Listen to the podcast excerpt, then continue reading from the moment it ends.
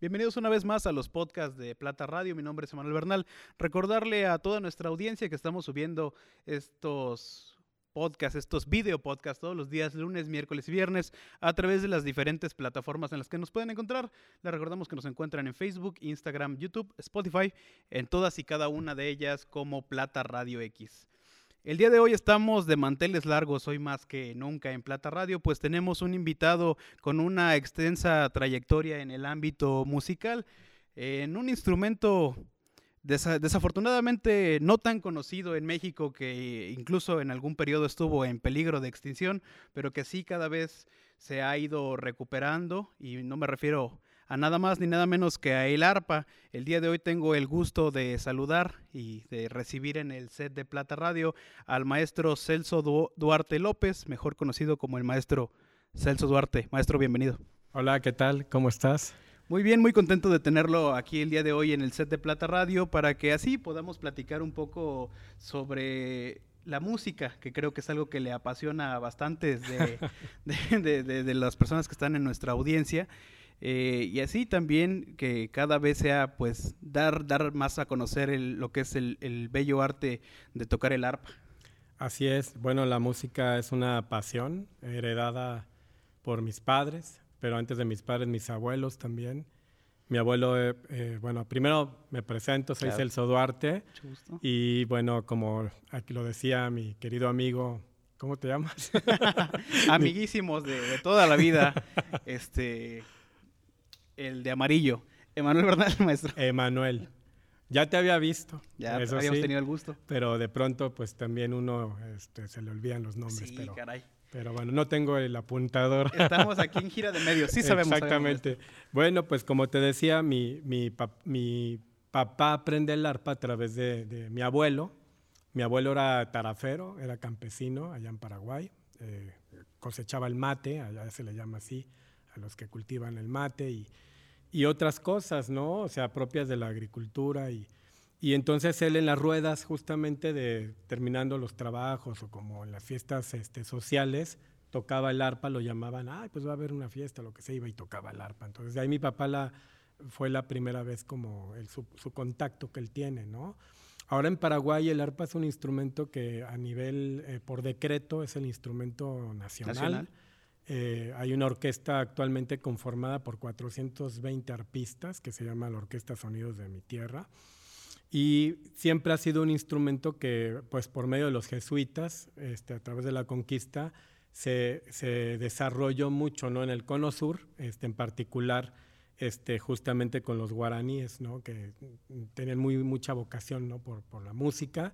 De hecho, por ahí está esta película, la película de la misión ¿no? con Robert De Niro donde justamente hablan de eso, ¿no? De que, o sea, eh, en las artes, como que las culturas originarias fue más fácil como conquistar a través de, la, cultura, de la música, y se arraigó mucho el instrumento, ¿no? Entonces de ahí hay una gran tradición.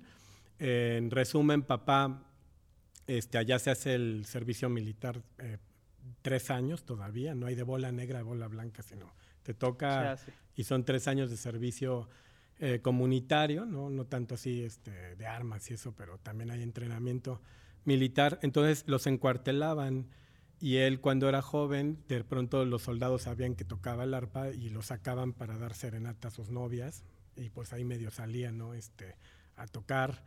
Y de pronto él estudió agronomía por la cuestión de justamente de, de, la, de la, agricultura del campo. Ser productor. Y de ahí este, uh, sac, sacan una convocatoria que era a nivel nacional, de una convocatoria eh, en la cual iba por categorías, ¿no? El mejor grupo folclórico, el mejor cantante. Y en la categoría de arpa, él te habló en 1964, él gana el primer lugar. ¿no? Entonces, siendo un país donde el instrumento, te digo, es así como lo toca mucha gente. O sea, ya en lugar de que vas en una casa y, hay alguien con una guitarra, a lo mejor alguien te sale con una arpa. Es algo más común. Se vende en el aeropuerto. Si vas ahorita así en el aeropuerto, en, en, en arpa y te la, te la empaquetan allí, te la traes de, en el avión. O sea, así de, así de fuerte es, ¿no? Entonces allá papá gana ese primer lugar este, a nivel nacional y tuvo él la oportunidad de integrar unos conjuntos que viajan a Europa, porque la, había muchos paraguayos que iban a tocar Este, habían disqueras que empezaron a promover mucho la música latinoamericana en general y este y de hecho hay muchos paraguayos que dieron a conocer la bamba, el cascabel y canciones de José Alfredo Jiménez y así allá por las disqueras que los mismos grupos de México, o sea, México obviamente tuvo un alcance por las películas de oro del cine de oro mexicano que se ven eh, y se vieron en, toda América Latina y en todo el mundo, ¿no? O sea, en la época del cine de oro pues también obviamente se difundió mucho el instrumento. Ahorita vamos para allá, ¿no? Porque bueno, papá gana y una de sus eh, propuestas de trabajo era irse a Barcelona, Europa, y él en un momento como que también recibió otra propuesta de venir con un grupo que se llama los Orzales Guaraníes. Y este grupo este, tenía un contrato eh, para irse a Brasil y de Brasil, haz de cuenta, después de tres meses agarran otro contrato para irse a otro país. Y así desde Asunción, que salieron, este, así de, en su casa, mamá, ya me voy de gira. La gira duró seis años y en seis años nunca regresó a, a ver a sus, a dar un familiares. casa. Ahora, ¿por qué te cuento todo esto? Porque en ese recorrido, como fue por tierra, papá iba también grabando, o sea, fue grabando, grabó en Perú, grabó en Nicaragua, o sea, imagínate, fue todo de, de Asunción, de, del centro de Sudamérica, de ahí se van hasta cruzar todos los países eh, Centroamérica y llega a México en el 68 la primera vez.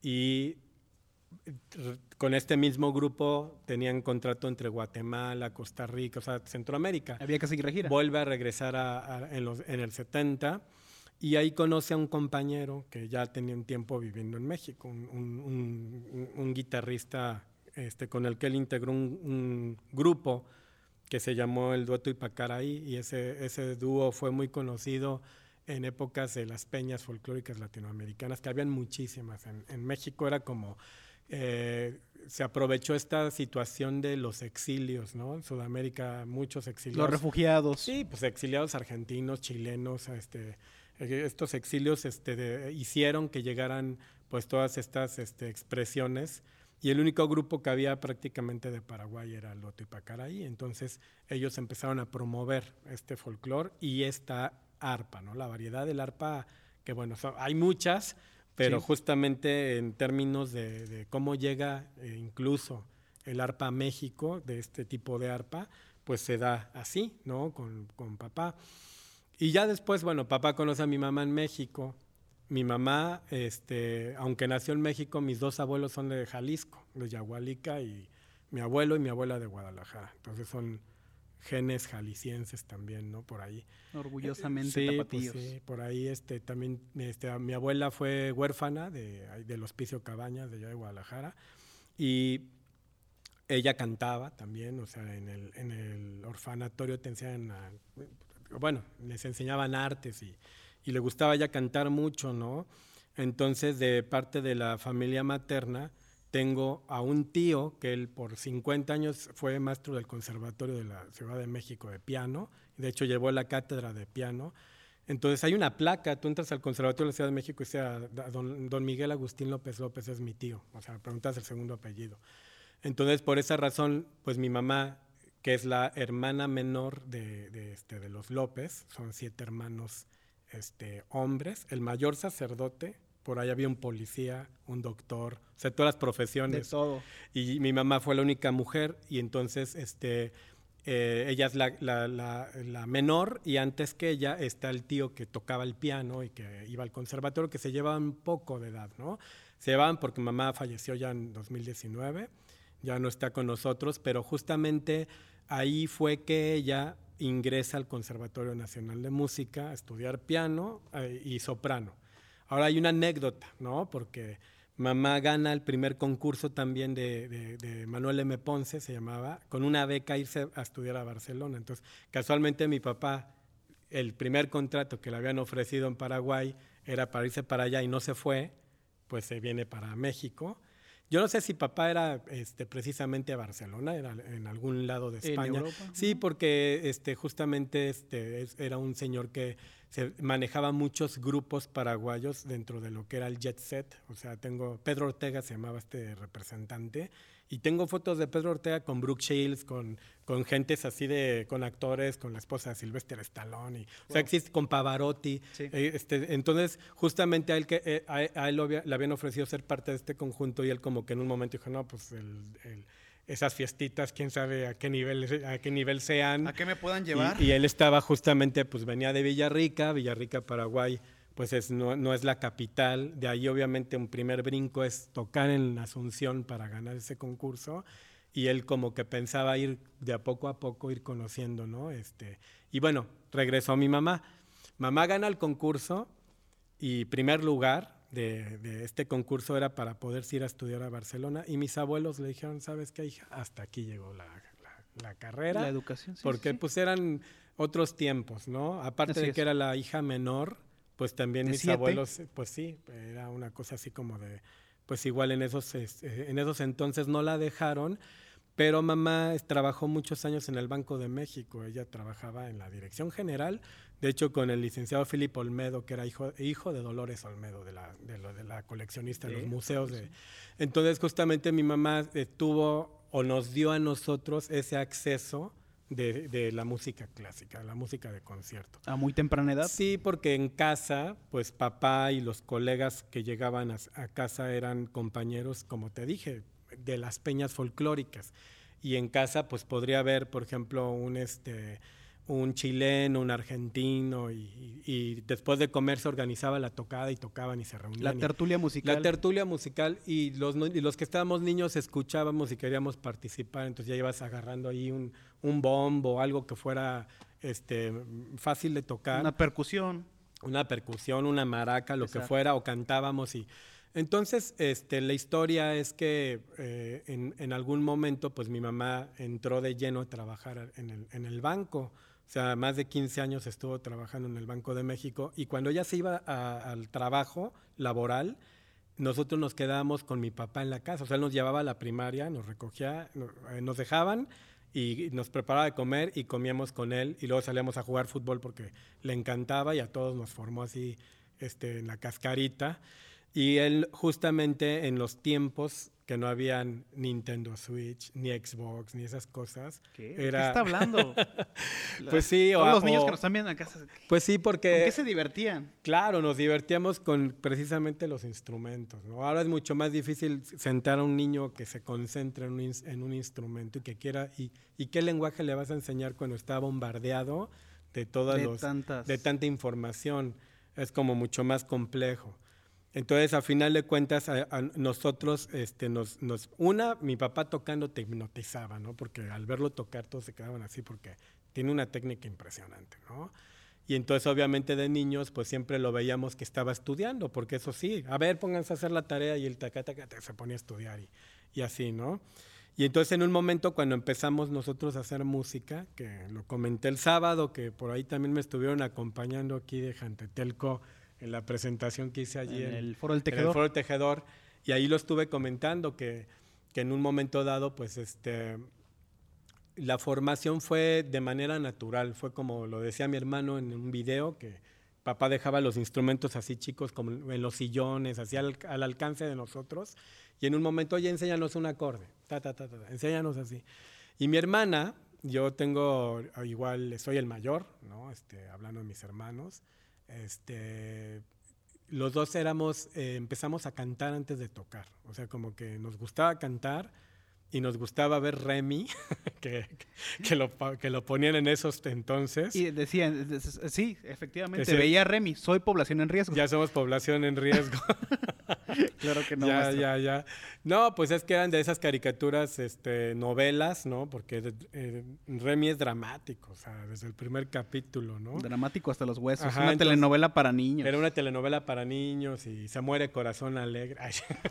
pasan muchas cosas. No spoiler. Pero, pero además Remy tocaba el arpa, entonces a nosotros nos llamaba la atención de que cargaba su arpa y como que una caricatura que veías que un, un cuate cargaba el arpa y todo así, nos llamaba mucho. Un instrumento no tan común en México, como dice, aquí es más la guitarra. Y como, y como decimos, ¿no? Este, tú lo dijiste muy bien, o sea, un instrumento que en ciertos periodos ha estado ya en riesgo y se perdió, luego hablamos de esa parte también, pero bueno, este, eh, nos aprendimos la canción de Remy, ¿no? Este, mi hermana y yo, y, era así dos niños que la cantaban a dos voces, así ella se aprendió una voz y yo la otra. Que aquí, aquí ven muy, muy amable al maestro Celso Duarte eh, compartiéndonos sus historias y todo, pero quiero decirles que, que, ya desde muy pequeño era un bully, ¿eh? Él con junto con su hermana eh, le decían a, su otro hermano, a Juan, Exacto. era quien le decía, no, no, no, no, no, tú no cantas.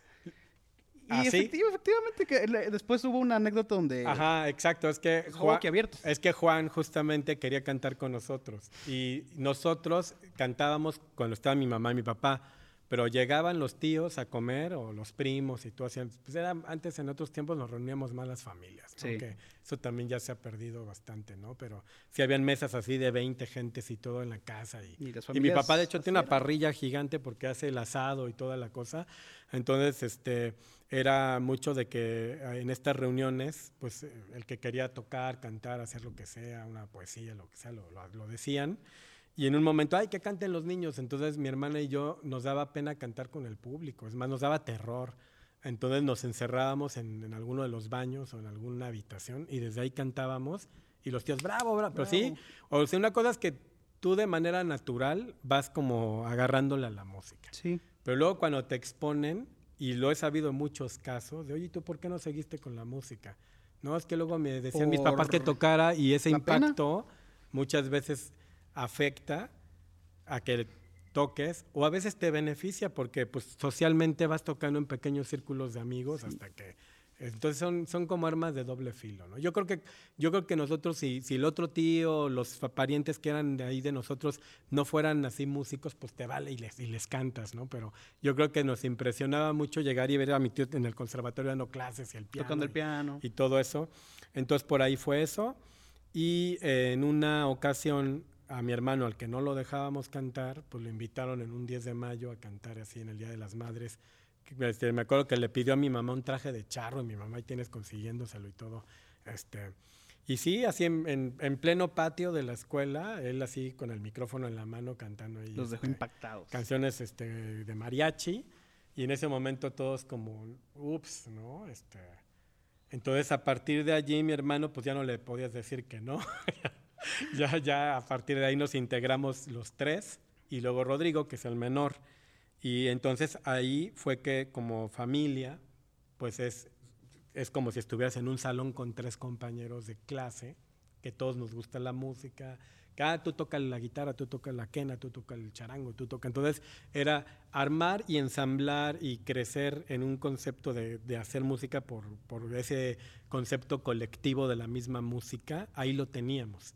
A veces cuando es uno hijo único es más complicado. ¿Con quién practicas? ¿Con quién, practicas? ¿Para qué voy a tocar? ¿no? Entonces eso como que se dio naturalmente, ¿no? Con los cuatro. Por eso somos los, todos estamos en, la música. Eh, mi hermana tiene su proyecto también padrísimo, canta, toca el arpa, tiene su disco que se llama Enigma. Lo que pasa es que ella fue mamá de pronto, este, y se dedicó ya luego a la crianza de las sobrinas.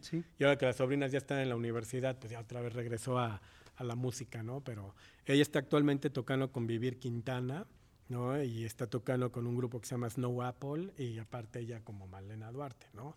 Y así los demás. Eh, Rodrigo, como lo comentamos, es músico de las Hash, pero también es músico clásico con la Sinfónica de Minería, también ha tocado con con medio mundo, ¿no? Con, con Arjona hizo tres giras este, muy grandes, este, este, internacionales. Y Juan igual, ¿no? O sea, estaba yo el otro día viendo una serie de Netflix que se llama, este, em, de esta de los tequilas, ¿cómo se llama este? Ah, se me fue ahorita el nombre, ¿no? Pero de estos empresarios que tienen este, una tequilera y... Shark Tank? No, no, es una, una película, bueno, es una serie mexicana, buenísima, ¿eh? Este, pero bueno, estaba viendo la serie y de repente escucho el chelo en una de las escenas y dije, me suena a mi hermano. Y al final Y Rodrigo Duarte. Rodrigo Duarte. Luego estoy viendo una, una, una otra serie. Qué oído, ¿eh? Sí, pues es que es como cuando tú escuchas hablar a alguien y dices, ay, Sí, este me suena al, sí me me suena. suena al mascota, ¿no? Y luego sí era. Y luego sí era. Sí, sí, sí. no, pero, pero bueno. Y es que tiene toda una vida, creció escuchando a sus hermanos, entonces... Crecimos juntos haciendo música y giras y todo eso este, desde niños, pero después ya cada quien va agarrando su gusto por diferentes cosas, Diferentes géneros, diferentes, diferentes géneros, instrumentos. diferentes instrumentos. Sí, eso de los géneros es este, verídico, ¿no? O sea, uno se clava más en lo clásico, pues se queda en lo clásico. El otro, a mí me... Folclor. A mí el folclore siempre ha sido lo que más me ha gustado, siempre así, desde que, lo, desde que escuchaba de niño este, a papá, pues por ahí me nació el folclore, ¿no? Pero luego también pues fui, digo, en esos entonces eh, se ponían discos de Mercedes Sosa, de Silvio Rodríguez, de el grupo Iyapu, de esos grupos setenteros que papá escuchaba, pues yo crecí escuchando eso, aparte a los Beatles, ¿no? Que me encantan, ¿no? Entonces, de ahí como que siempre yo traía la idea en mi tiempo de decir, me gustaría fusionar lo que yo escucho y electrificar esto o, o que esto se pudiera hacer en, en conceptos que tocaran así como en masivos, ¿no? En grupos más grandes, ¿no? Y, este, y los Duarte, como familia Duarte, porque eso sí no te lo conté. Saludos a César y a Javier. No, no. ¿No, son pues, parte de la familia? No, pues sí, pero de la otra familia. de, la- de los otros, son, de los otros. Son los Duarte. conservadores, Saludos. son mis adversarios políticos. no, si fueran, pues imagínate, ya, ya estaría becado de por vida. no, pero pues mira, la, la familia Duarte, este, papá, mamá y hermanos, se da porque con este famoso dueto Ipacarí que te contaba que era el dueto de papá, mi papá hizo hasta la fecha 21 viajes a Japón. O sea, y en, y en 21 viajes se ha quedado seis meses un año, seis meses otro, seis meses. O sea, él habla un poco de japonés. Les encanta entiende en Japón. Sí, es la afición del arpa, o sea, él de hecho es una- un, este, uno de los eh, principales este, promotores de- del arpa paraguaya allá en Japón. Este, y en un momento dado, bueno, pues empezó a ir con, con este señor del dueto a hacer una gira. Y la empresa les dijeron, oigan, pueden, pueden regresar a Japón en otra gira, pero tráiganse una cantante mujer que cante. O sea, que sean trío. Y en ese momento mi, papá, mi papá perdón, vio la oportunidad de decirle a mi mamá, oye, pues mira, está esta... Y pues tú escuchas ese, ese trío, la verdad es que hay, hay grabaciones este, en vivo de las... Ella siendo soprano. Sí. O sea, acompañamiento de ar- arpa paraguaya. Y acompañamiento ella misma del acordeón. Ella, co- digo, yo ahora este, heredé uno de sus acordeones porque en la casa tenía seis, este, cuatro grandes, un acordeón de 120 bajos, así gigante. Y tú la ves obviamente a ella este, cargando el acordeón. Mi mamá era muy bajita, pues el acordeón era como del tamaño de su cuerpo. De y su así, torso. cantando y tocando y luego con la guitarra y también cantando. Luego, o sea, mi mamá realmente, y lo comentamos entre todos los hermanos, nosotros tenemos oído relativo porque nos dedicamos a, me das una nota de referencia o alguien toca una guitarra y te digo, si yo, alguien toca una guitarra, yo sé en qué acordes está tocando. No necesito verle las, ni las pisadas ni nada, ¿no? Pero, por ejemplo, mi mamá no, no, no, este, no escuchando la guitarra, sino cualquier persona que cantara o cualquier instrumento ten- tenía oído absoluto. Ento- Entonces, para ella hacer un apunte de lo que escuchaba y pasarlo en el pautado era así. Y en cambio, para mí o para mis hermanos que te encargan un arreglo, ¿no? Así de, oye, necesito, necesito la música del spot, pues órale, te la voy a hacer. Me tengo que tardar un poquito más en, en- en primero, pues buscarla, escribirla, transcribirla, o sea, es mucho más complejo, ¿no? Es tal cual un lenguaje, la música. Es un lenguaje, pero bueno, aquí esta, esta participación de mamá con el dueto hace que vayan a varias ciudades, a Osaka, Kobe, Nagoya, Kioto, este, hacen la gira, eh, el, el- el dueto Ipacaraí con Malena se llama este, este proyecto. Entonces, más adelante, nosotros empezamos a cantar, que fue cuando, te decía, a los nueve años, este, en Canal 11 había un programa que se llamaba Quiero Cantar, que, que, este, conducía Salvador Ojeda, que le decían el negro Ojeda, que él fue uno de los, de los fundadores de los folcloristas. Y prácticamente él es como mi padrino en este asunto, y te voy a decir por qué. En el ámbito musical. En el ámbito musical, pero cañón, porque, o sea, una cosa es que, que en tu debut esté y en otra parte estuvo también muy importante para mi carrera, o sea, que impulsó de alguna manera también la decisión de que yo acompañara a Lila Downs. O sea, fue una cuestión como que, que te la voy a contar después. A su comadre Lila Downs. A mi comadre, que le mandamos un abrazo y esperamos que vea el programa también. Y que algún día venga. Lila, invitada. También estás invitada, comadre, para que vengas aquí. Sí, Pacli. invitada. Pero bueno, sí estaría bueno, porque fíjate que este señor conducía este programa en Canal 11. Condució mucho un, un programa que se llamó, se llamó Variaciones sobre el mismo negro. De hecho, él es así. Su hijo fue, bueno, su hijo Santiago Ojeda, guitarrista de Botellita de Jerez y además compone mucha música para cine. Esta de la ley de Herodes y todas esta, la, Es tri- música- la trilogía es música de Santiago Ojeda. Y también Santiago podría venir al programa, por ejemplo, porque además él tiene también mucho que ver en, en esto que te en el cuento, tema de la escena musical. En la en escena México. musical en México, con Botellita y con, con las películas, con Timbiriche, cuando fue el reencuentro, el guitarrista de Timbiriche, o sea, Santiago, guitarrista de Benny Ibarra, o sea, es un músico increíble también.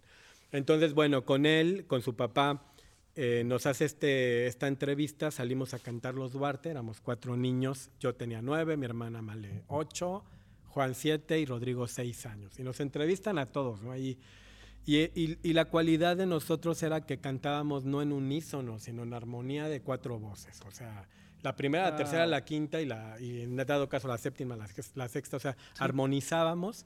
O a veces, por ejemplo, alguien estaba cantando la melodía y nosotros íbamos haciendo a trío, así buscando.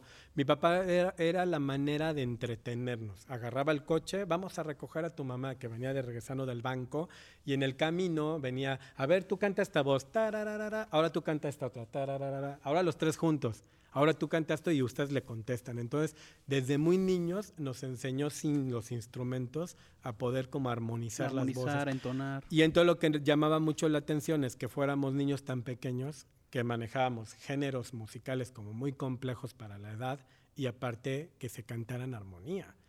Ni los parchís, ni los timbiriches. Ahí lo dicen en el programa, el mismo Negro Ojeda dice, no, pues es que si fueran niños comerciales y demás, pues somos amigos. de veras". Al unísono y se acabó. Sí, pero entonces no era eso, sino si era una cuestión mucho más, Armonización, una armónica. cuestión artística y además con un trabajo musical, pues, este, que se dio, pues, de una manera muy casual, Muy orgánica. Pues, natural, porque, pues, si tu papá es como si tu Empírica. papá es futbolista y tu mamá es, este, entrenadora también, pues, todos los hijos salen a correr, A y correr y hacen entrenar. ejercicio y se entrenan y así, ¿no? Digo, es- o si fueran cirujanos y así. Conozco muchos casos parecidos, ¿no? En otros, en otros ámbitos. Aquí la cuestión fue como que nosotros de muy niños, este, después de esta experiencia de los nueve años, cuando yo cumplo 10, hacemos ya un tour y el tour fue en Estados Unidos. Vamos a California, tocamos en UCLA, que es la Universidad de, de Los Ángeles, y aparte en Santa Bárbara y aparte en otros, eran tres fechas que hicimos allá. Y esto propició que viniéramos a grabar en México un, este, un- una cinta, un cassette que se llamaba Galopera. La primera vez que entramos a grabar el estudio de grabación, pues tenía 10 años. Y en ese momento, pues este, sí, pues tenemos la sesión, ¿no? Eh, todavía encuentro los videos que eh, en algún día voy a hacer, los voy a hacer transfers y los voy a subir. Pero sí de nosotros grabando de niños en, un- en una sesión de estudio lo que hacíamos. Entonces de ahí, por ejemplo, eran eh, eh, los cuatro niños en primaria, solamente en periodo vacacional. Mis papás organizaban las salidas y hacíamos las giras así a tocar en algunas ciudades. Y así es como nace el proyecto de los Duarte o la familia Duarte. En conjunto. Papá, mamá Ah, y los los cuatro cuatro niños. hijos. Y así naturalmente, ¿no? Porque mi, mi mamá decía, oigan, va a haber una fecha para tal, es Semana Santa, no hay vacaciones, y agarrábamos y nos íbamos a tocar a, Guadalajara, fuimos muchísimo, ¿no? A fiestas de octubre Guadalajara. En México una vez nosotros este, nos contrataron para una campaña del PRI, digo, en esos tiempos. Así van a tocar en los 43 municipios, ¿no? Así en, Tamaul- en Tamaulipas, aparte, ¿no? Pero pues era un Tamaulipas que sí podías pasar por carretera, ¿no? Hoy en día estaba más Sí. complejo. Pero sí nosotros conocimos todo Tamaulipas, los 43 Actualmente ta- ta- municipios. ta- Tamaulipas. ¿no? Sí. El circo de los Zetay de hermanos. ¿no? Pero bueno, hay... Saludos hay- con mucho respeto. Ay, sí, Tamaulipas. todo con respeto, siempre con respeto, pero a final de cuentas lo que estamos hablando es que estos, estos viajes eran posibles porque pues este eh, había una, habían también este, espacios, ¿no? Para la promoción artística, ¿no? Este, y este, se dio otra cosa, ¿no? Que dio esta gira de los eh, cuarenta y tantos municipios, se da en el mismo año del Mundial, en el 86, ¿no? La gira de Japón fue en el 85, la de Estados Unidos en el 84 y el debut de la televisión en el 83, pero nunca dejamos de tocar. De hecho, aquí hubo una anécdota porque pues este viene el primer vuelo de Asunción a México por líneas aéreas paraguayas y nos dicen en la embajada, oigan, pues va a venir el primer vuelo que, que ahora sí que el primer vuelo histórico comercial de Asunción a lo que es este eh, México, ¿no? Por el mundial. Entonces este, nos invitaron a tocar y fuimos al aeropuerto y ahí donde se bajaron los primeros pasajeros, ahí estábamos tocando, ¿no? Entonces de ahí hubo una, una, un evento con los directivos de la aerolínea y a mi papá por parte de la Embajada de Paraguay le habían dicho, oye, este, Celso, es que va a haber esto, podrían apoyarnos. Y también fuimos y el, y el dueño de la aerolínea le preguntó a mi papá, oye, ¿hace cuánto tiempo que no vas a Paraguay? Y mi papá ya tenía como 12 años que no se regresaba. Y le dijo, pues mira, a partir de mañana, el día que quieras, tienes seis vuelos abiertos, o sea, para nosotros. Para regresar. Para regresar. Entonces hicimos esta gira de Tamaulipas, que aparte les pagaron a mis papás en efectivo, las 40, los 43 conciertos. No había esto del SAT ni nada de eso, porque además este, yo que estoy este, en Hacienda desde que empecé a trabajar, por un, eh, por un rato los artistas nos condonaban estar declarando impuestos, ¿no? No son trabajos así de que cada mes y cada mes vas a, vas a percibir lo mismo. Y además había manera de, pues simplemente vas a comprar unas cuerdas o cualquier artículo de, de tus instrumentos pues, deducibles. deducible de impuestos. Pero bueno, a final de cuentas eran, como te digo, otros tiempos, ¿no? Entonces, ¿qué se da con lo del mundial, no? Se dan varias cosas, porque en casa, así de que igual por ahí este, estábamos comentando, si algún día viene papá aquí a, la, a la entrevista, todos los futbolistas paraguayos que han venido a jugar a México van a casa de mi papá y terminan allí, o sea, así pasados, don Celso, ¿qué preparó de comer? Don Celso, no sé cuál. Entonces, desde, desde que yo era niño conozco a Hugo Enrique Quise, que jugó en el América, que además es del mismo pueblo de mi papá. Iba, por ejemplo, Adolfino Cañete, iban de pronto este, el Gato Fernández, que después fue el arquero de la selección mexicana, que, paraguaya, perdón, que le paró el penalti a Hugo Sánchez en el Azteca, justamente en ese partido. Pero es que el, em, eh, un empresario que traía a estos futbolistas había conocido a mi papá en su gira esa de los seis años, lo conoció en Ecuador, él ya falleció, se llama Andrés Vigo. Y Andrés Vigo trajo a todos, a, este, a Cabañas, trajo a Cardoso, a, Cardoso. Entonces, siempre, hasta el Pipino Cuevas, que jugó también un rato en el River Plate y en el América, pues el Pipino toca arpa, iba a la casa a estudiar arpa, a tocar guitarra. a pesar de esa afición futbolística, deportiva, todos en Paraguay tocan el arpa. Y es una, una cuestión un poco así, ¿no? De que pues este papar pista, pues iban allí. Entonces, se dio esa oportunidad, ¿no? De, de, de, ir a las, eh, hace poco lo publiqué yo también en Facebook, de que cuando estuvo la selección paraguaya para el Mundial de Fútbol, nos llevaban a las concentraciones a tocarles a los futbolistas para animarlos, ¿no? A los partidos, ¿no? Y de allí nace una amistad, ¿no? Este, hoy, hoy este, en 2019 ya me tocó, ya, ya muchos años después, este, trabajar como productor en un disco de un proyecto que se llama Pura Hey Soul, que son dos chicos que cantan en guaraní, así es todo el disco en guaraní, este, Jenny y Miguel Miguel ganó La Voz México, siendo paraguayo también aquí en una edición. Y ellos me invitaron a participar en, una, en un tema para su producción. Y ella justamente es hija de uno de los seleccionados, era justo el número 10 de la selección, Ramón, Hicks, ella se llamaba su papá.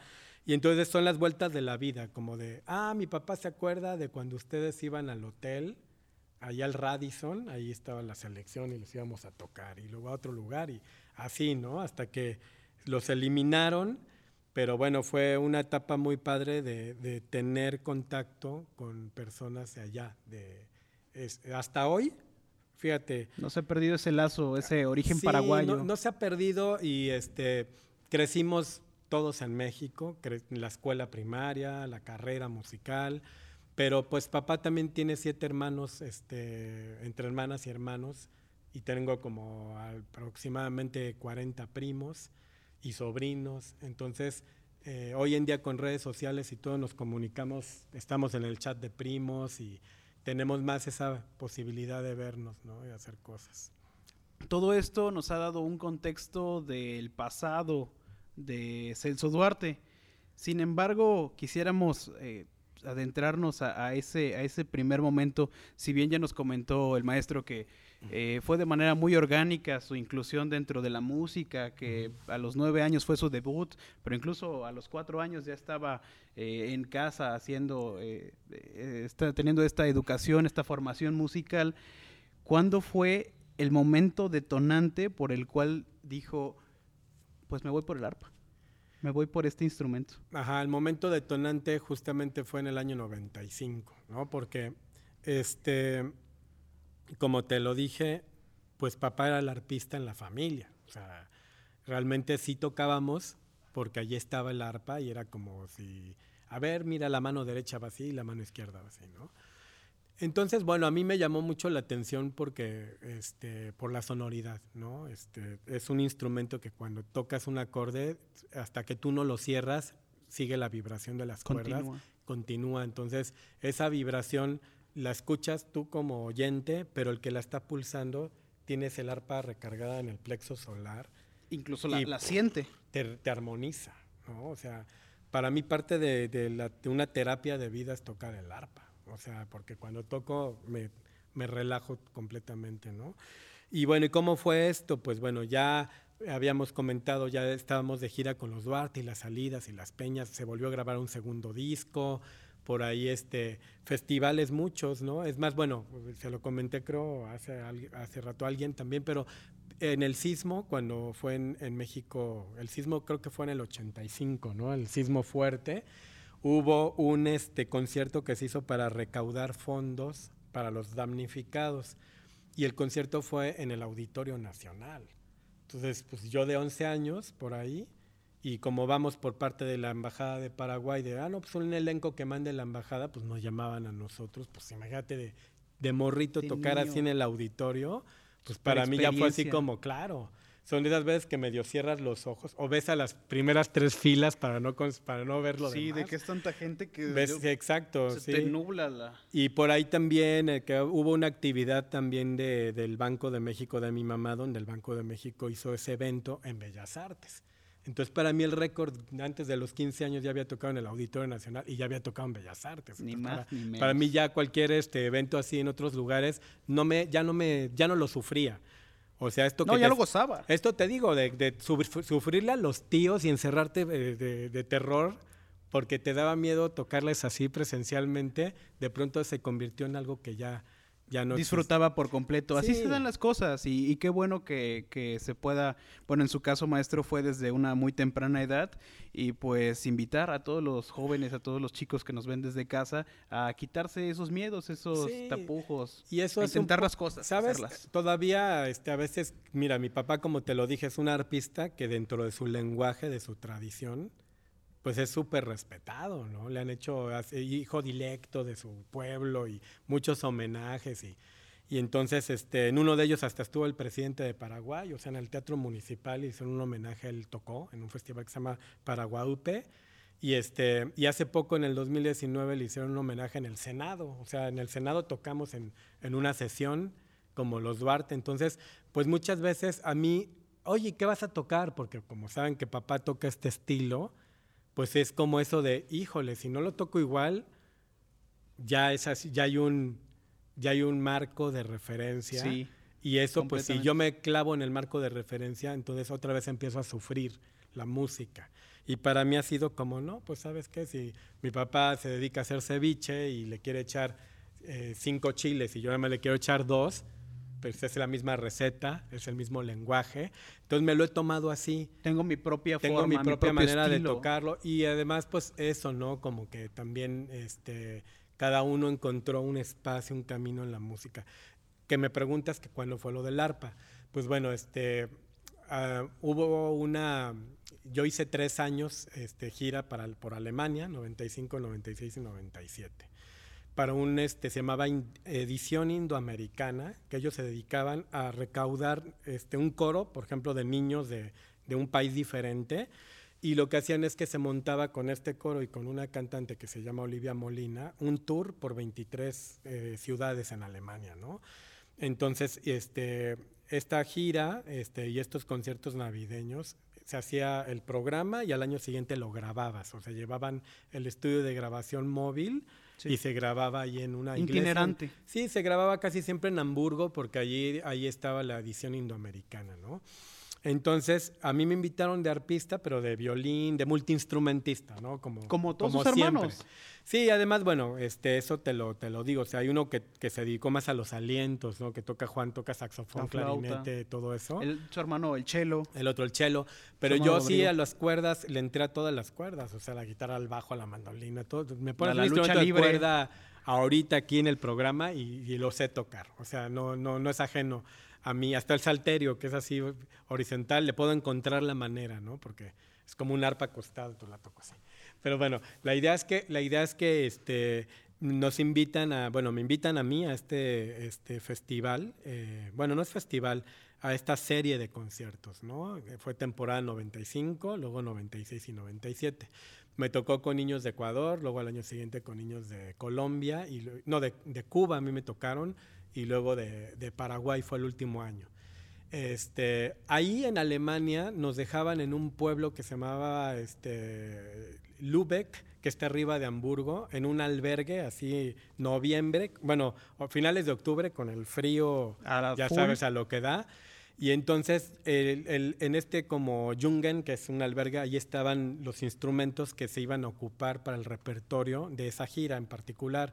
Entonces llegaban y nos decían, aquí está la lista de los temas que se tienen que aprender y tienen que ser los géneros y los estilos con la instrumentación. Entonces habían 30 instrumentos diferentes. ¿no?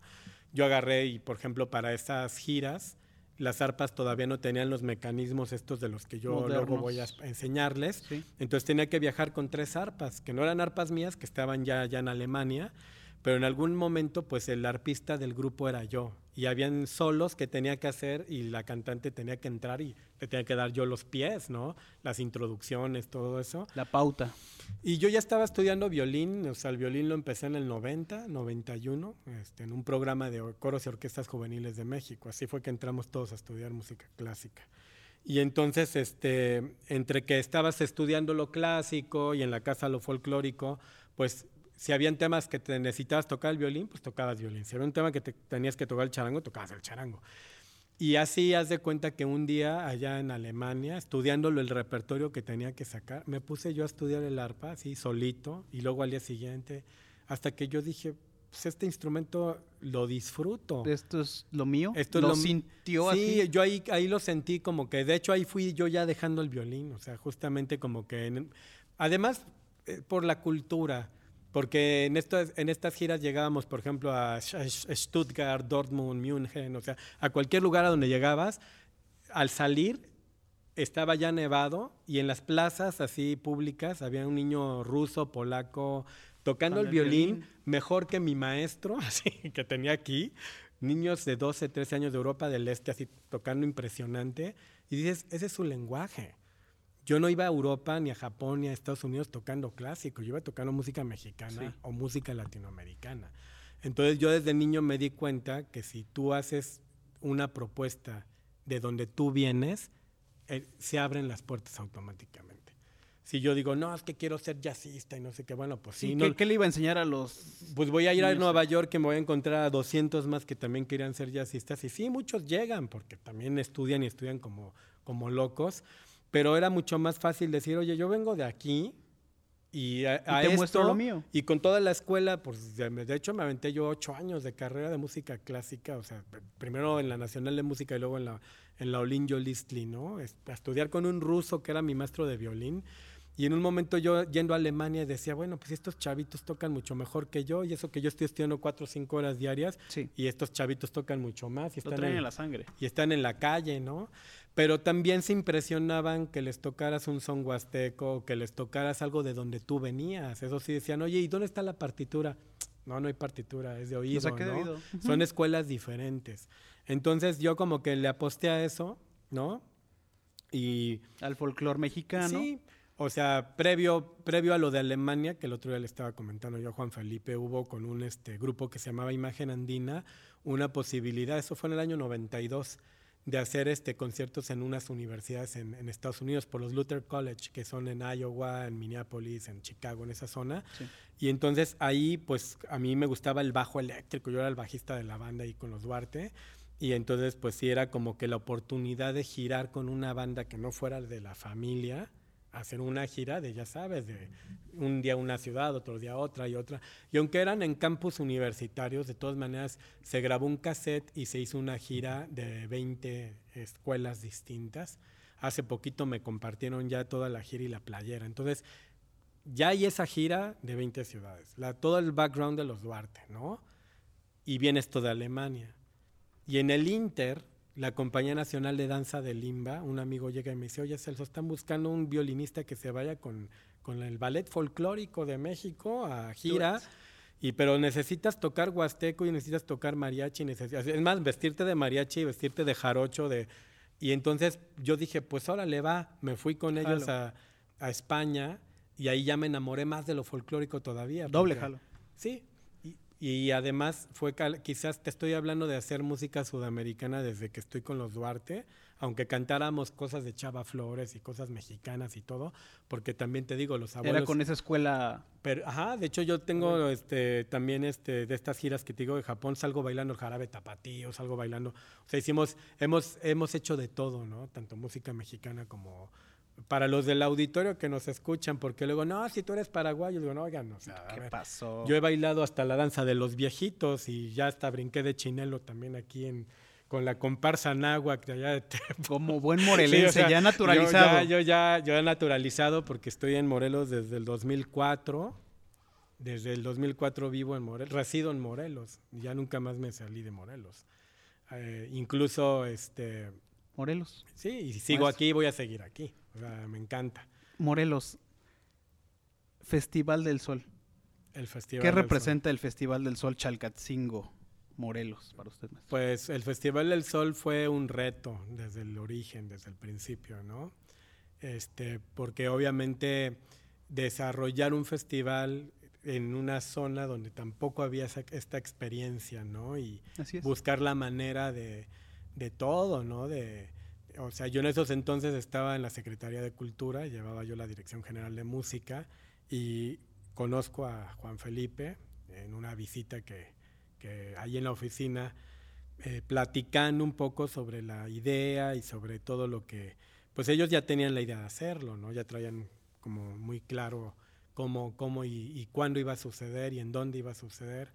Y pues solamente nosotros le dimos a la mejor forma y conseguir quizás... Esa algunos- logística, Sí, ese... pues esa como la mejor operatividad que, que siempre se necesita, ¿no? De arranque, ¿no? Este, me pasó igual a mí, ¿no? Yo llego a Cultura por la primera vez a un puesto administrativo y, y no que el recurso y fírmele aquí y, este, y los subsidios y son cosas nuevas para uno, entonces las tienes que ir aprendiendo, las tienes que ir... Pero este, todo como la música, sobre la marcha. Lo que me gustó es que el festival a final de cuentas logró los alcances que muchos festivales no tuvieron en toda esa administración. O sea, de hecho, de la primera edición y la segunda edición, que sí las, las seguí de, de arriba abajo. De muy cerca. Sí, pues también con Cipacli, que obviamente Cipacli, con toda su experiencia de producción y demás, pues son los productores los que no duermen, ¿no? O sea, a final de cuentas los músicos eh, sabemos y tenemos muy clara la logística de llegamos, este, estabilizas a donde llegas, tu soundcheck, tu espera, te subes y al momento que tocas, pues viene esa adrenalina, ¿no? De que es natural. Se desfogue. compartirle al público lo que tú haces y que de regreso esa, esa energía que hoy no hay. ¿no? El Con- feedback. el feedback famoso, porque hoy con los eh, streamings y todas las cuestiones este, eh, de a, a distancia, pues sí, no hay... Esa retroalimentación Siento del yo que público, cuando ¿no? yo toco y, y, esas, y esas, esas personas que te están viendo, te están también inyectando esa energía que hace que salgan. Que es recíproco. Y que además son las versiones. Mira, una cosa es tocar y otra cosa es interpretar, que son cosas totalmente diferentes. Tengo amigos que, no, yo acabé la carrera en Francia, a ver, tócale. y- o, o no expresan. Sí, así no. no. Y hay personas Muy que... bonito, pero no me transmitió nada. Eso es, es, es transmitir, es expresar, ¿no? Y los que expresan no necesitan ir a la escuela de música. O sea, los que expresan más Al bien conservatorio. tienen que hacerle caso a su intuición y seguirse por ahí.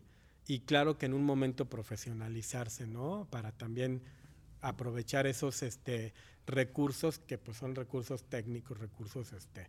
Y bueno, entonces esta parte que los artistas vivimos en los festivales es muy diferente a los que están sufriendo el festival.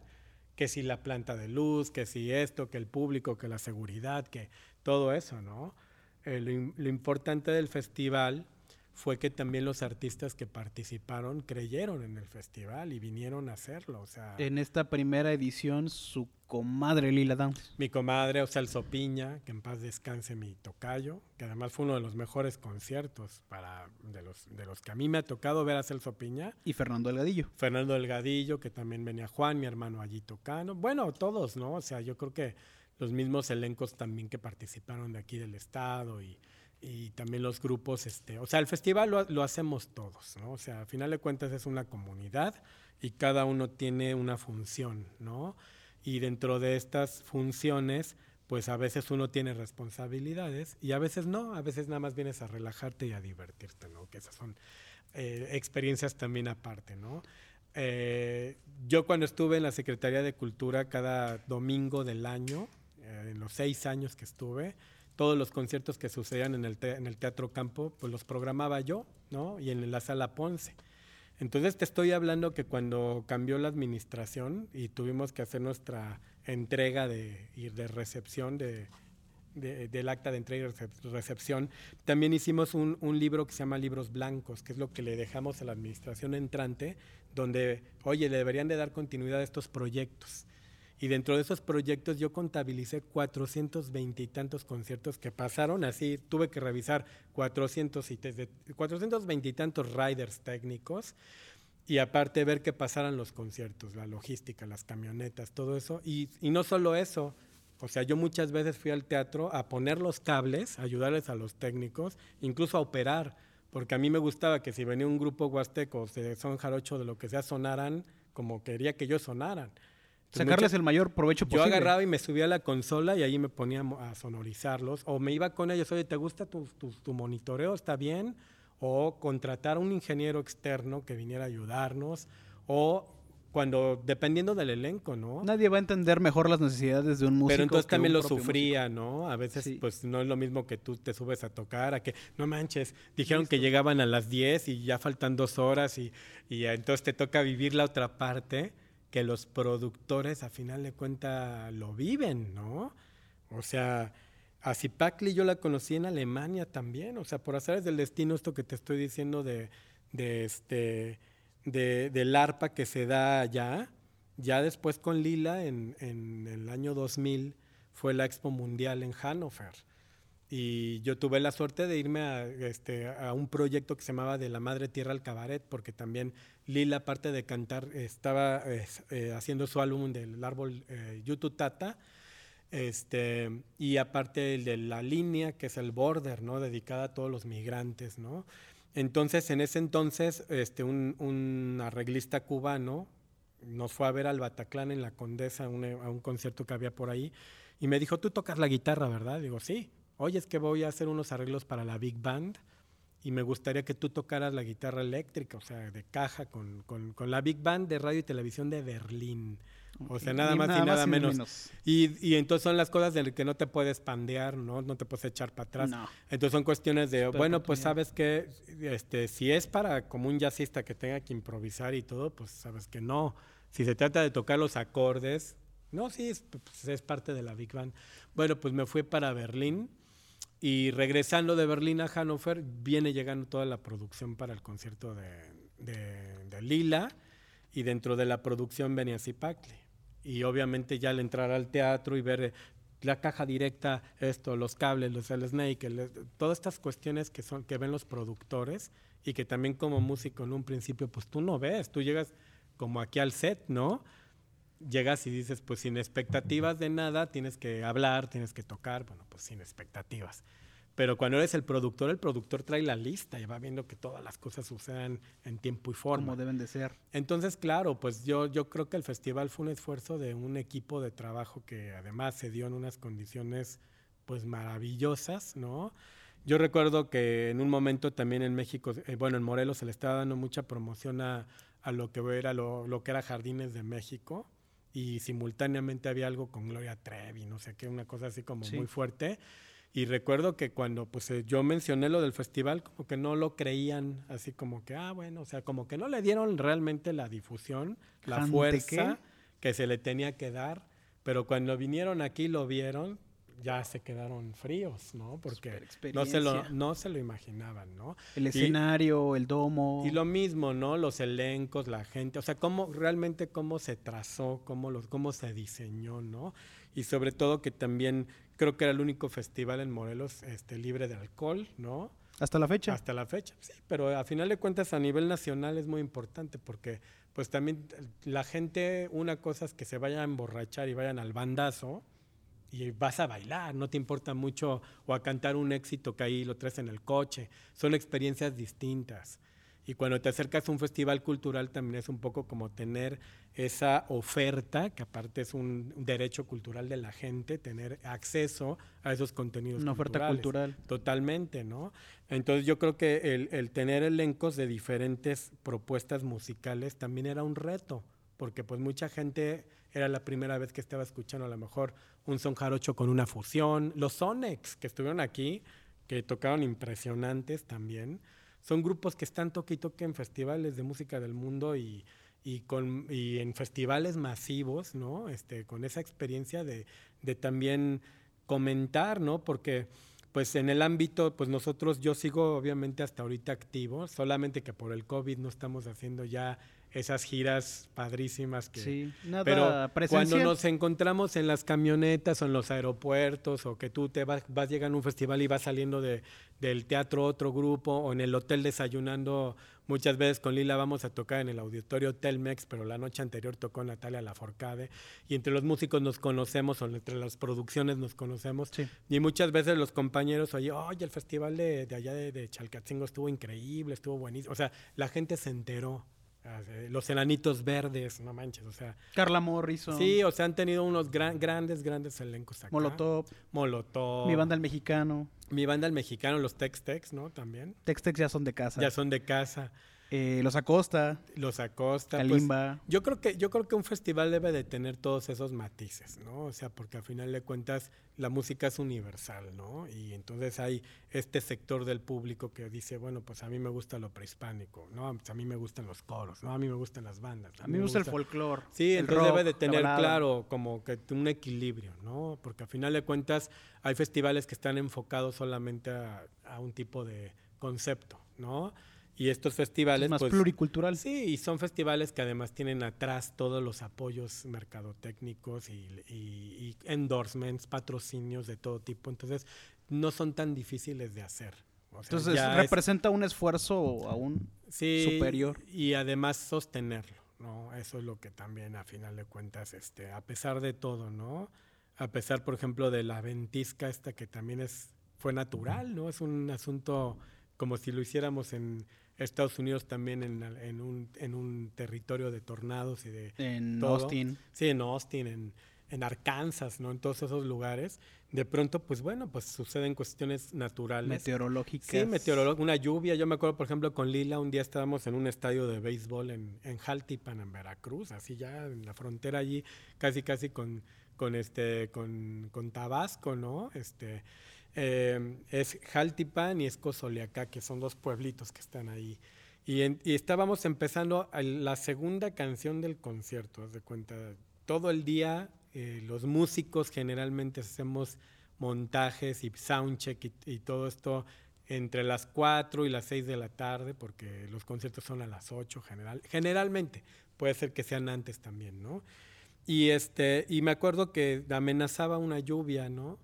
Y de pronto llevaba, la, llevaba Lila la segunda canción apenas del concierto y una gotita, pin, luego otra, pin, pin. Se vino así un... Se soltó. Ay, en Veracruz llueve, así como... A cántaros. Sí, no, impresionante. Entonces me acuerdo que nos resguardamos ahí en, en ya ves que en los estadios de béisbol están las, en las bancas de los beisbolistas, Sí. los, ahí, nos re- ahí nos resguardamos.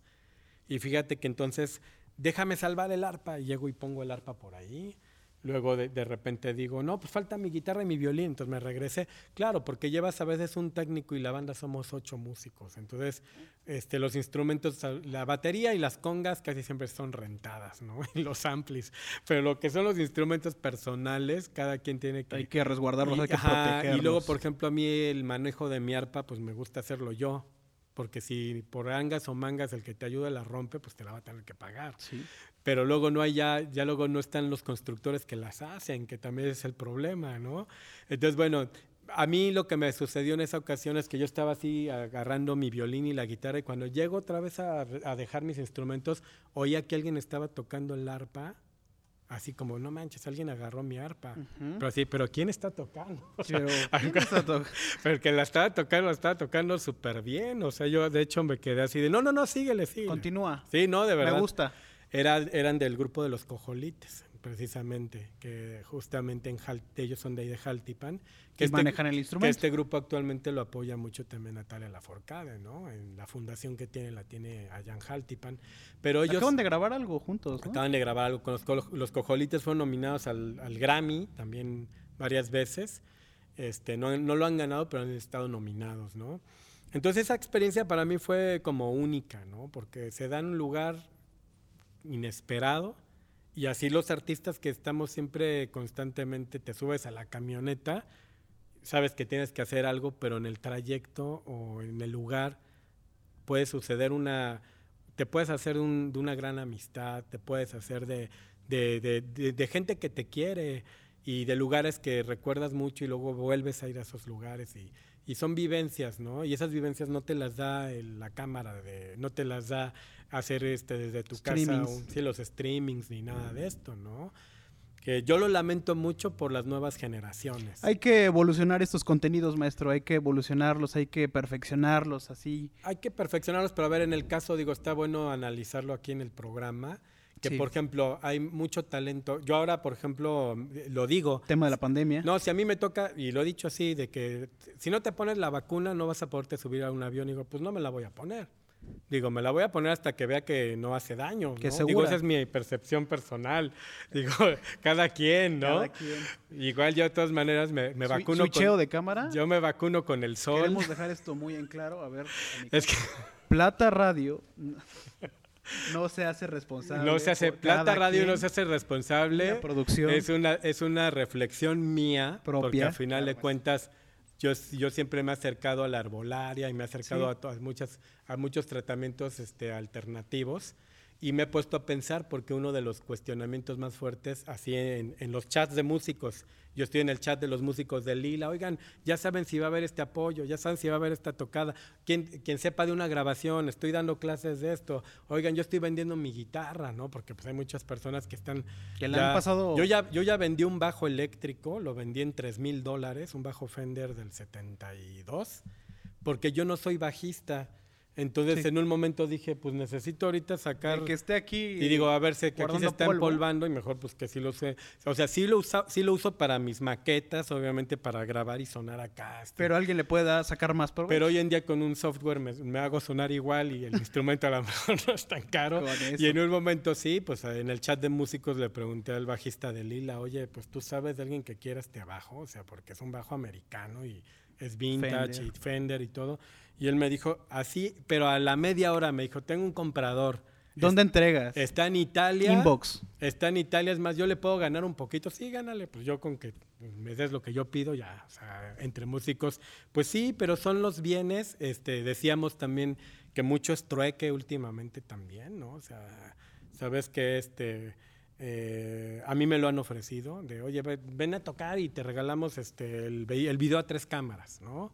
Es tuyo y el audio y la sesión y te dan la sesión y ya luego tú la mezclas. Y, entonces también uno en casa, pues a lo mejor tienes el puro celular, pero llegas a un estudio, ah, pues aquí está mucho mejor este todo. la- Entonces hay músicos que están realmente reaprendiendo a, La a- profesión. Sí, pues una profesión de... Reinventándose. Reinventándose, pero ya son músicos que ya vivieron, que ya salieron, que ya tocaron en antros, que ya viajaron, hicieron giras, que han hecho una vida en, este, artísticamente hablando de, de justamente eh, la experiencia de un tour. Ahora, ¿qué hace un músico? Quizás virtuosísimo, puros dieces en la escuela. Y ahorita que ya se graduó, empieza el COVID. No lo conocen en el mercado. ¿Quién lo conoce? ¿De dónde va a empezar? ¿Cómo? ¿De dónde van a empezar? Y claro que se apoyan mucho que en el Instagram y, y demás, pero también hay, Nuevas plataformas. ahí está sobrevalorado, ¿no? Porque hay estos, si eres influencer, aunque te sepas un acorde, ya la hiciste. Sí. Porque al final de cuentas, pues ya tus TikToks y, Es por y medio tienes de 250 mil seguidores. seguidores y todo, ya le hiciste. Pero si eres un músico que pues sí, le entras a la teoría, le entras a la práctica, pero pues no, no transmites, pues de repente no tienes esos alcances este, de- en, en tus streamings, no tienes tampoco seguidores. Entonces hay toda esta estrategia de, los e-managers, ¿no? Que son los managers virtuales, que hoy te- son los que, se los que actualmente están tratando de, de hacerte girar la ardilla, de, a ver, a ver, ¿por qué no haces tal disco así? ¿Por qué no haces un video donde estás cortando el pasto y agarras y de ahí sacas tu instrumento y les dices que te sigan por las redes? Entonces, esa estrategia hoy en día, el músico que no la tiene, Que está- carece de ella, que si no los la conoce. profesionales estamos ahorita justamente con eso. Sufriéndola. Sí, y, y bueno, yo más que sufrir también el, el hecho de tocar, que ya te lo dije, ¿no? Es el hecho de qué va a pasar. ¿A poco para que yo me vuelva a subir a un avión me dicen, a ver tu vacuna? No, pues no la tienes, entonces no Tú viajas. no viajas. Ah, pues entonces no viajo, total, ya viajé. Yo ya no tengo, o sea, ya, yo ya no, no necesito viajar a ningún lugar El caso es porque los ya nuevos lo talentos. hice desde niño hasta, hasta el último año estuve viajando. Pero a mí me preocupa justamente eso, que los nuevos talentos, que además vienen durísimos, que tocan, que, que, que vienen muy bien preparados, ¿qué les espera, no?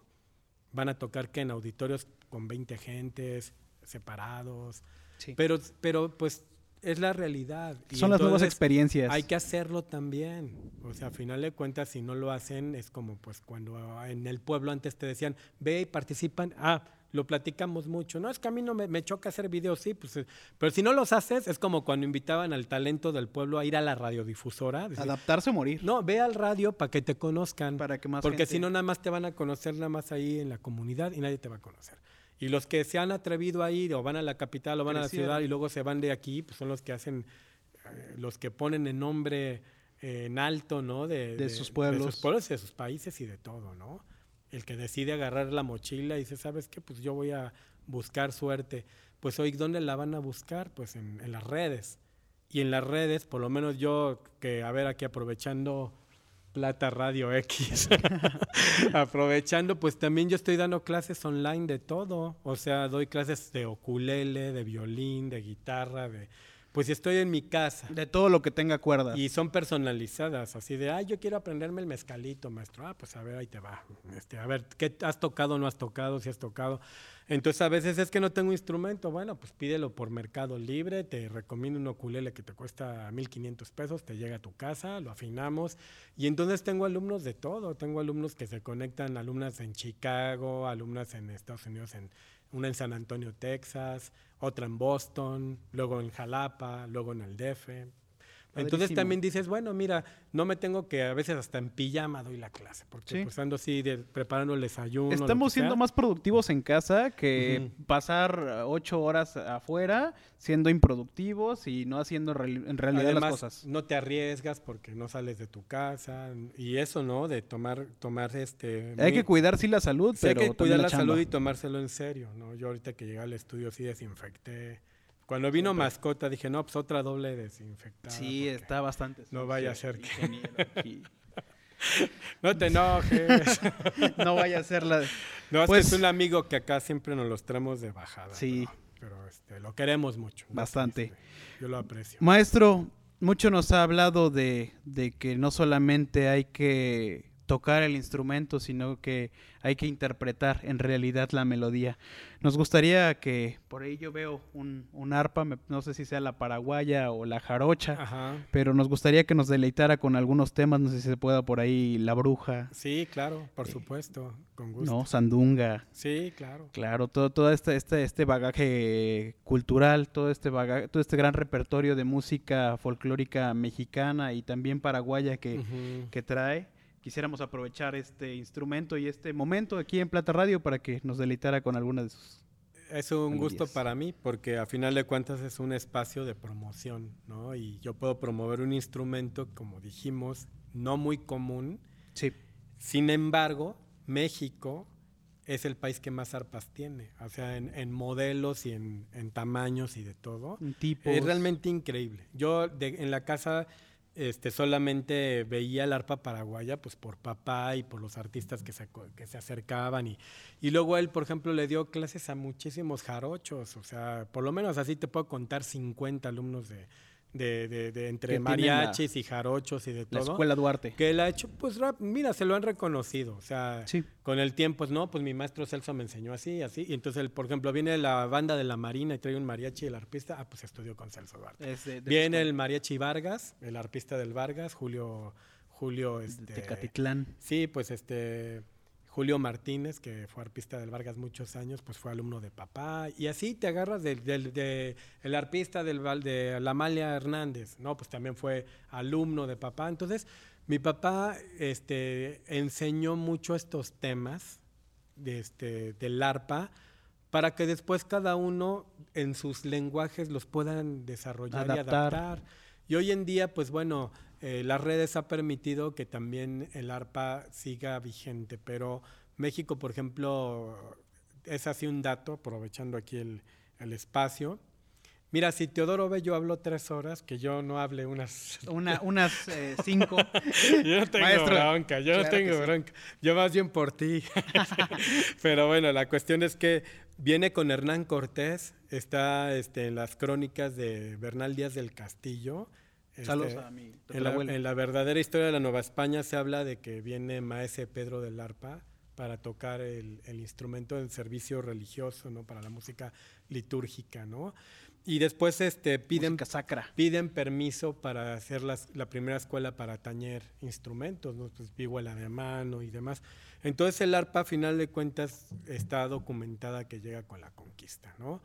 Posteriormente hay muchos eh, estados que la tocan, ¿no? En Michoacán. en la zona, primero vámonos hasta arriba, ¿no? En el noroeste, noreste, noroeste. En Sinaloa, Chihuahua, ¿no? Jalisco. Y Sinaloa, Sonora y Chihuahua. Aquí en estos tres tocan los sones de Pascola, ¿no? La danza de venado, donde van a, son, son los sones de, de Pascola, y entonces ahí las, este, los pueblos originarios mayos, ¿no? Lloremes, van y también tienen un arpa chiquita y tú ves que, que, es parte de, de, la instrumentación, ¿no? De, de, estos pueblos. Luego, como tú dijiste, van bajando toda la zona mariachera, aunque la zona mariachera es Jalisco, pero se tocó también en Nayarit, en Colima, obviamente en Michoacán, que son, son la frontera, ¿no? Entonces el arpa del mariachi, el mariachi nace con arpa, no existía el guitarrón. O sea, en los primeros mariachis aparece el arpa, dos violines y una guitarra y una como si fuera una vihuela, que es una guitarra de golpe. Entonces el mariachi nace con el arpa.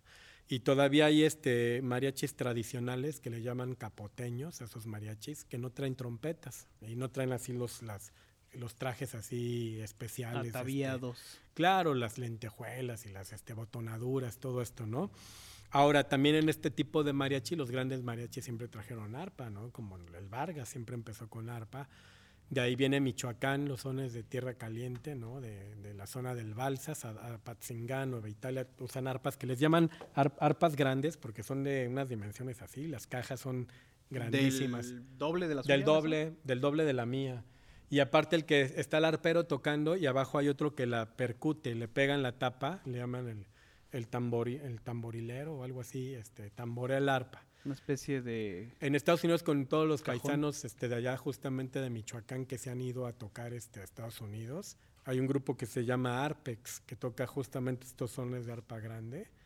Y está el patrón, no sé si lo han visto en internet, un cuate que le dicen el patrón, que trae sobre el arpa unos teclados y él toca la tuba, o sea, tra- trae toda la banda como en secuencia. Acá. Canta, o sea, trae aquí su micrófono y acá toca la tuba, toca los clarinetes, las trompetas aquí de este lado y aparte el arpa y canta. No manches, ese cuate tiene, ese- o sea, yo ya lo sigo, o sea, desde que lo vi que, esa- que existía. Sí. Es- y entonces son, son, como, co- son como, como, como personajes que siguen impulsando su tradición. eh, agregan, bueno, hasta trae los celulares porque dispara mucho, mucho desde aplicaciones desde el teléfono. Entonces su arpa, pues toda la tapa está llena de, de- de, este, de aparatos y de, cables. No, pero es impresionante ¿Sí? ahí si lo, lo- le echan un, ojo. ojito. Y de ahí, bueno, por ejemplo, viene este el arpa en Chiapas, San Juan, San Juan Chamula, ¿no? que tiene esta tradición del arpa de que es de cuerdas de acero y usan los, eh, los, los cantos así, eh, bolonchones y todo eso, se toca el arpa de allá. En Durango tocan arpa, en Zacatecas tocan arpa, en Guerrero los sones de Tixla tocan arpa. Eh, la- había un arpa que era el arpa musga, total que se tocaba como en unos 15 estados de la República Mexicana. La marcha de Zacatecas se, se- se compuso en arpa En arpa. y el autor, que de hecho el mercado municipal en Zacatecas se llama Genaro Codina, sale él así, en- hay un busto de él así de hierro, así enorme, así con su arpa, ¿no? Y entonces te vas a ver todas las orquestas típicas eh, de principios del siglo XX, traían mandolina, salterio, arpa. Entonces, México, haciendo un recuento, porque además no hablé de las arpas indígenas de la Huasteca, ¿no? En, la- los pueblos Tenec, ¿no? Usan arpa también. En la Huasteca este, de Veracruz está en Pajapan, también usan arpa. Entonces, son, haciendo un conteo, hay como unas 13, 14 arpas distintas. Y el arpa paraguaya que te digo es es un arpa paraguaya con- que, que tiene ahora las características más modernas de, de Para poder llaves. cambiar los semitonos. Y sí, los semitonos. Y el que yo te hablaba el otro día de que yo lo mencionaba, que es este el maestro Alfego Villegas, que es del, de quien yo uso sus arpas. Es para mí el mejor constructor de arpas que hay en el país. Y aparte, es quien le regaló una arpa hecha con el armario de sus padres. con el armario de sus papás. pues es que el Fego me dijo, te hago otra arpa, maestro. Y yo le dije, quiero una de cedro nada más, así de puro cedro, ¿no? Y cedro rojo. Y pasaba el tiempo, no, mira, es que tengo caoba, tengo pino. No, no, yo la quiero de, de cedro, cedro. rojo. Por favor. Por favor. Y me decía, no, es que los jaraneros han comprado los cedros grandes y entonces el tramo no lo tenían así. Y me dijo un día, ¿qué crees? Tengo un arpa, este, no tengo un ropero de cedro, cedro? que desde que yo era niño este, existe en la casa, pues es de mis papás. Si quieres se las hago del ropero. Muy, muy vintage, Pues ¿no? órale, Muy va, alternativo. Y de hecho, cuando fui por ella a Jalapa, pues me dio gusto ver cómo transformó un ropero en el arpa, que es la que yo- La que traje hoy aquí, a Jante, esa arpa es la de la del Fego.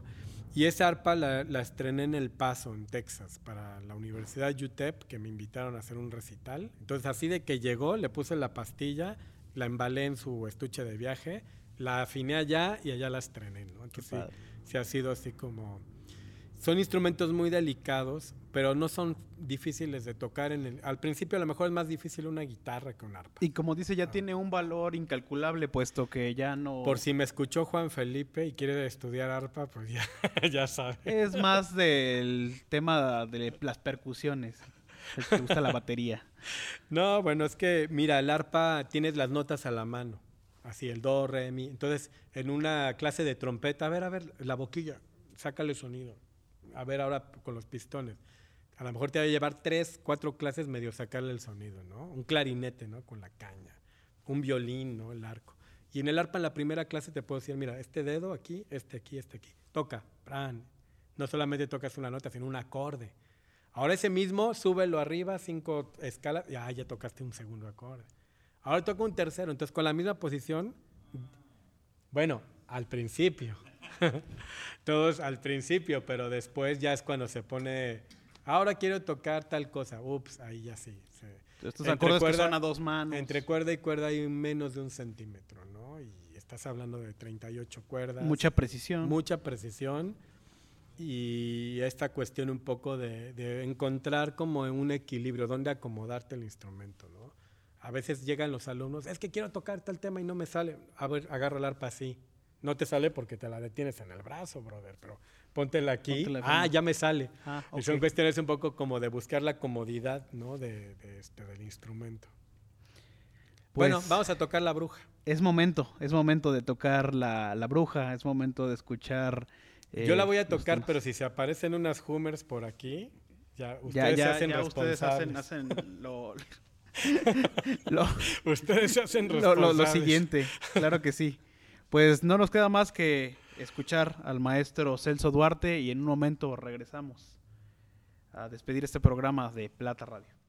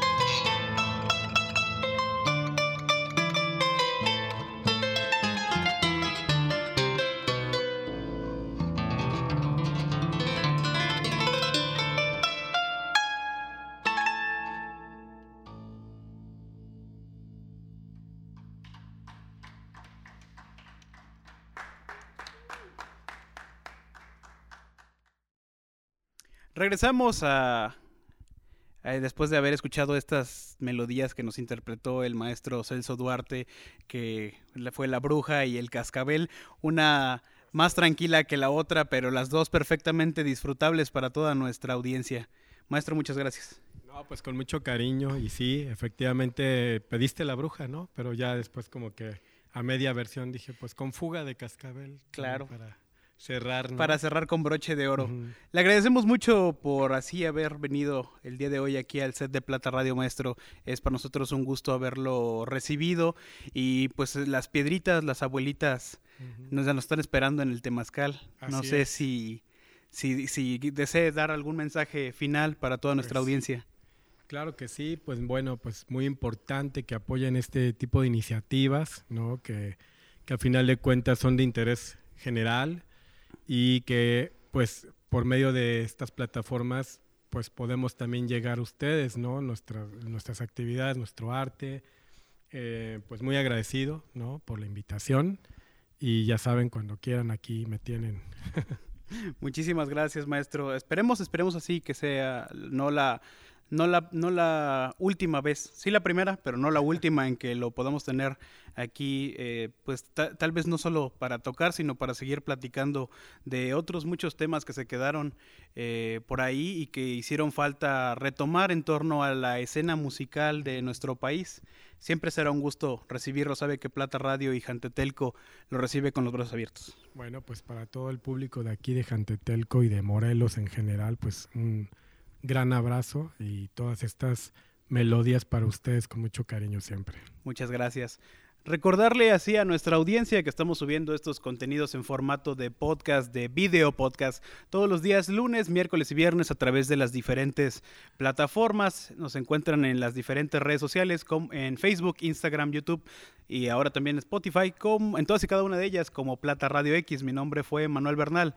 Hasta la próxima.